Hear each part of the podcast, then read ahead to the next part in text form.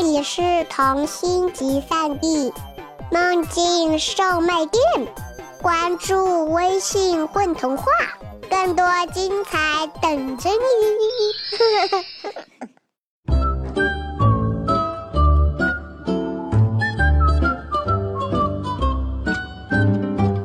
大家好，我是今天混童话的主播兰。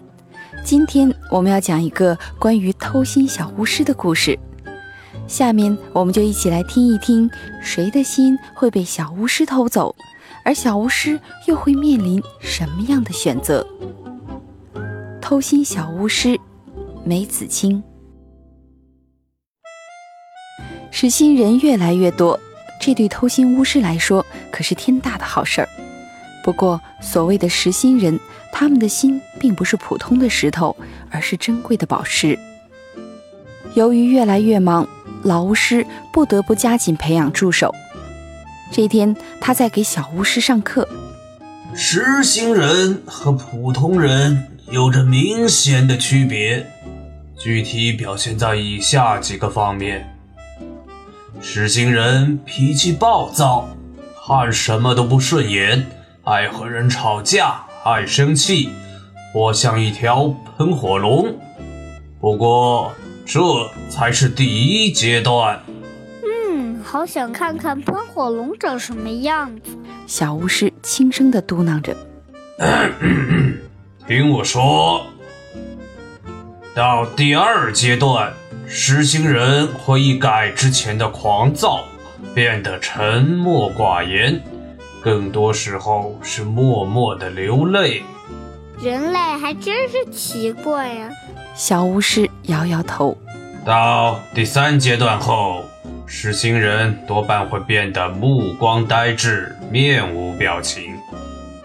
他们就像蚕一样，吐出冰冷的丝，把自己一点一点包裹起来。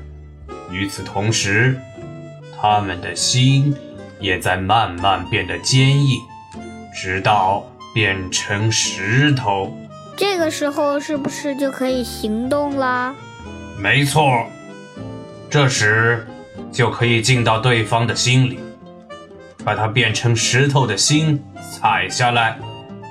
但是你要记住，一定要掌握好时间。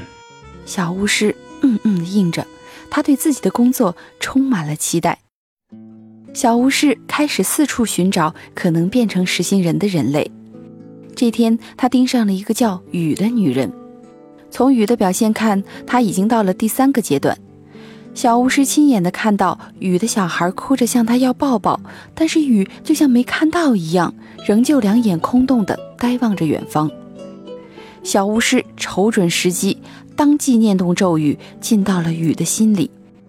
果然不出所料，雨的心已经变成了一颗坚硬的红宝石。散发着迷人的光芒，小巫师大喜过望，伸手将宝石踩了过去。小巫师的心犹如针扎般疼了一下。不过，比起丢了心的人，这根本不算什么。出战告捷，小巫师本应信心大增，可是他却发现自己的身体出现了异常。小巫师变得非常怕冷，他感觉有一股寒气正在体内扩散开来。没办法，他只得把一件又一件的厚衣服穿在身上。在这之后不久，小巫师又发现了一个叫初的男人。因为工作压力大，初从原来的温文尔雅变成了现在暴躁易怒，整个人如同刺猬。每次发脾气时，初都会把家里所有的玻璃器皿摔碎，家具掀翻。每每这时，他的妻子都会苦苦哀求。亲爱的，请冷静一下，这样解决不了任何问题。我求你了，快住手！走开，不要你管！初怒吼着。小巫师并不着急，他在耐心的等待，等待初的心变成石头。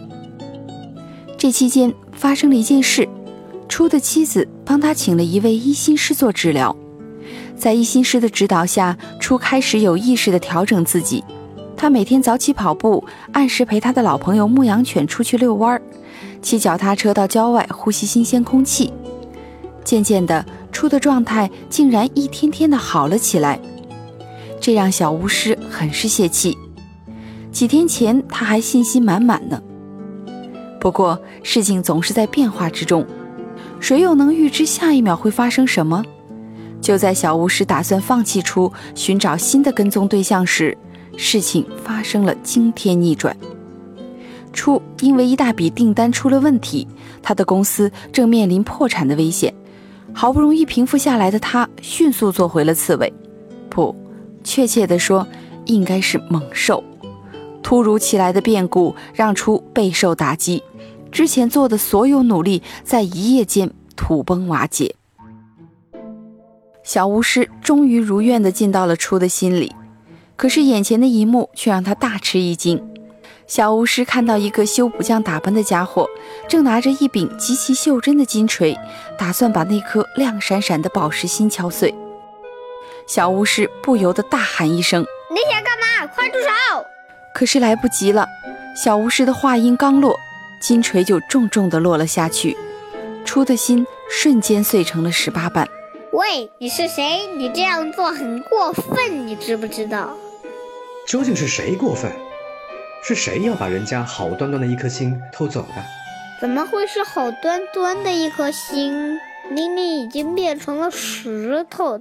再说，这是我的工作，我不会让你得逞的。我是补心匠，我要把这颗心修补好。我真的很好奇，你到底是在修补还是在搞破坏？小巫师指指支离破碎的心，补心匠瞅瞅小巫师，叹口气：“索性告诉你，对于变成石头的心，只有把它敲碎，才有重新愈合的可能。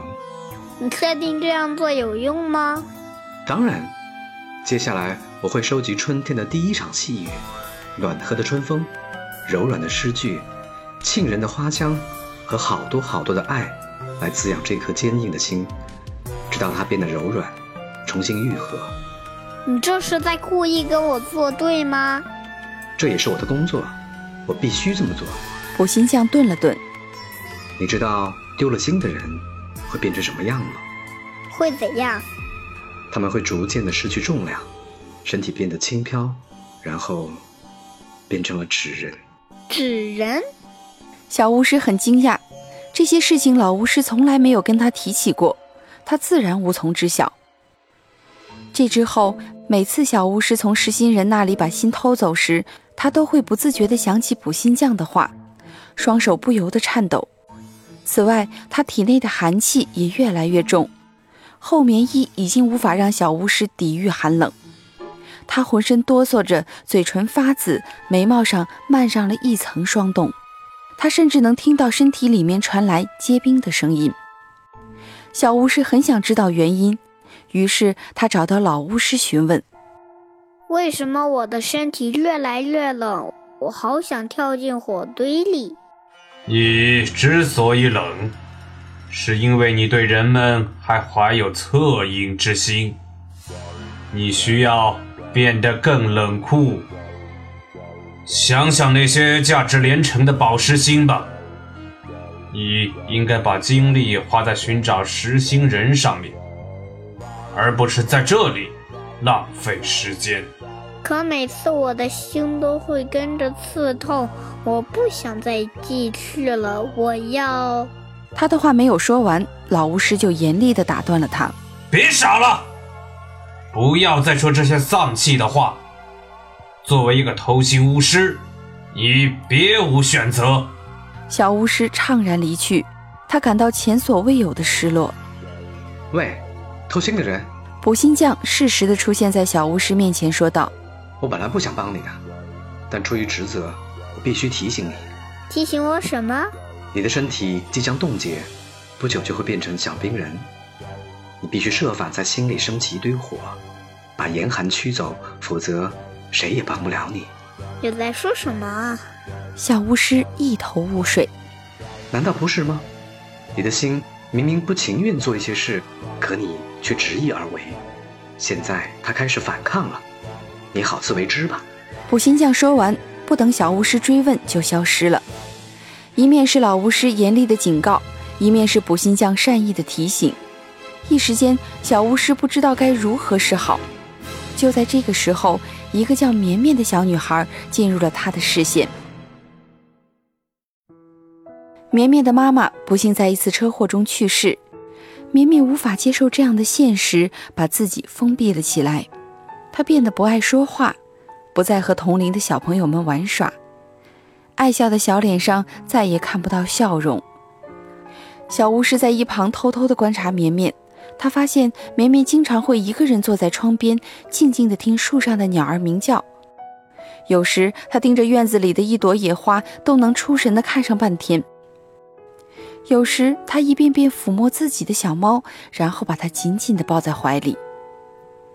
有好几次，小巫师双脚不听使唤地走到绵绵跟前，他张张嘴巴想说点什么，可是寒冷让他的身体剧烈的颤抖，牙齿打颤。他艰难地伸出一只手，想去碰触绵绵的头发，却看到从袖管里冒出的寒气。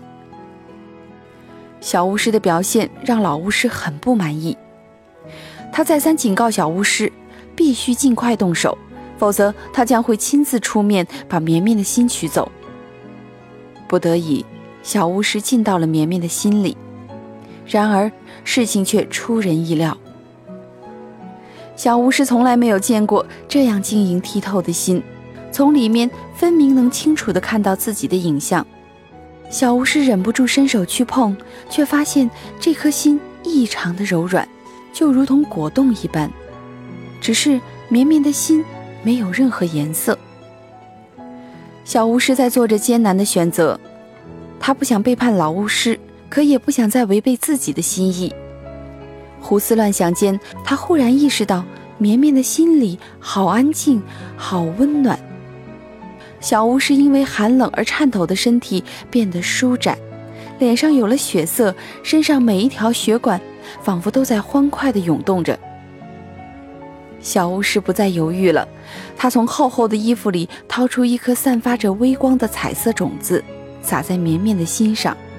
随后，小巫师轻念咒语，赋予这颗种子快乐的魔力。这一次，小巫师的心没有再刺痛，而是涌起一股莫名的暖意。这感觉太神奇了，就像身体里面装着一个春天，有无数的小草蹭蹭地冒出头。小巫师很想大声地笑，然后真的笑出了声。